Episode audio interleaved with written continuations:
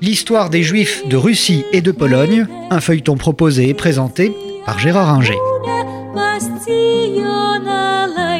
Bonjour, nous avons vu qu'en 1855, euh, Nicolas Ier décède, euh, ce qui ne suscite pas euh, des douleurs particulières dans la communauté juive, dans la mesure où on a eu affaire à un tsar particulièrement antisémite.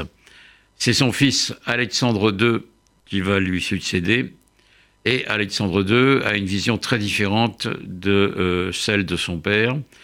C'est lui qu'on appellera le tsar libérateur, dans la mesure où il va supprimer le servage et donc rendre les paysans euh, russes libres, dans la mesure également où il va mettre en place des conseils euh, municipaux, les EMSO, euh, qui d'ailleurs seront ouverts aux juifs.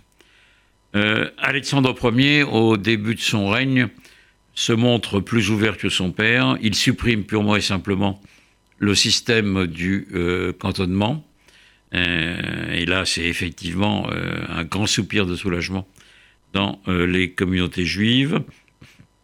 Il permet aux juifs de se présenter aux élections municipales, donc il favorise leur entrée dans les écoles russes et il permet aux juifs aisés ou diplômés de russe, de russe, d'allemand ou de polonais d'avoir accès euh, aux grandes villes en dehors de la zone de résidence, c'est-à-dire essentiellement Saint-Pétersbourg, la capitale, et euh, Moscou. Ce qui fait qu'on voit apparaître assez vite euh, une classe juive aisée, certes peu nombreuse par rapport aux 5 millions de juifs qui vivent en Pologne et en Russie dans la zone de résidence. cela ne concerne que, au début, quelques dizaines de milliers de juifs, euh, et puis un peu plus.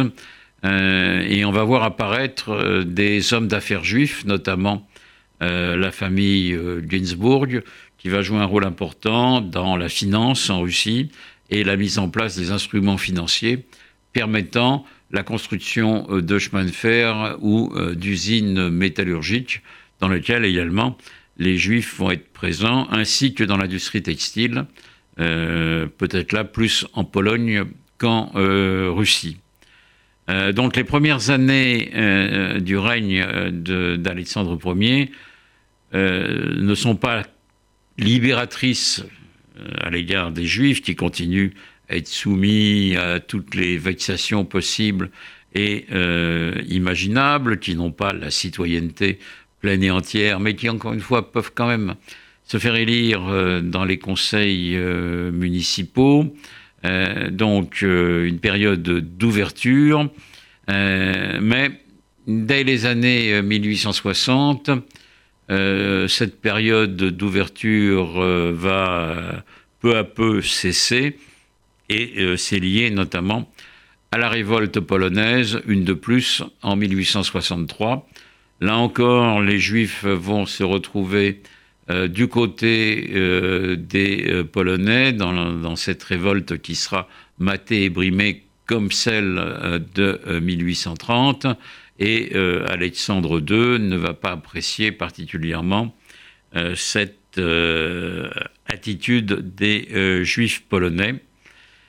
Et il va prendre des mesures qui vont ressembler à celles de son père, notamment sur le costume, en 1870, lors d'un voyage en Pologne, il est euh, heurté par euh, le nombre de juifs qui continuent à porter le costume traditionnel, le caftan, la lévite, les femmes avec perruque, euh, les papillotes des juifs religieux.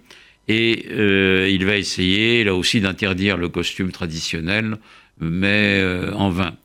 Il va vouloir aussi euh, limiter la présence des juifs dans les campagnes, pensant que l'alcoolisme des euh, Russes est lié au rôle des aubergistes juifs, euh, naturellement.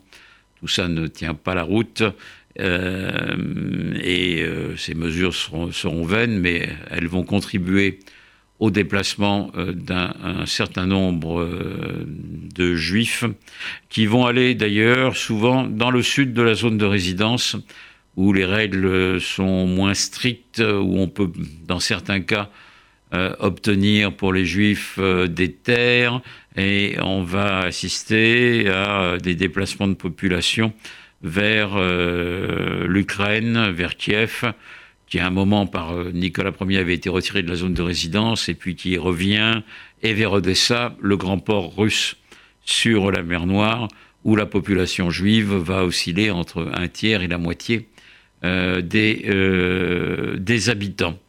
Donc un règne d'Alexandre II qui sans être complètement libérateur, a été meilleur que celui euh, de Nicolas Ier et qui sera, euh, si on le compare à celui de son fils Alexandre III, euh, qui sera une période d'apaisement ou de halte, de période où on peut souffler pour les Juifs face à ce qui les attend avec Alexandre III.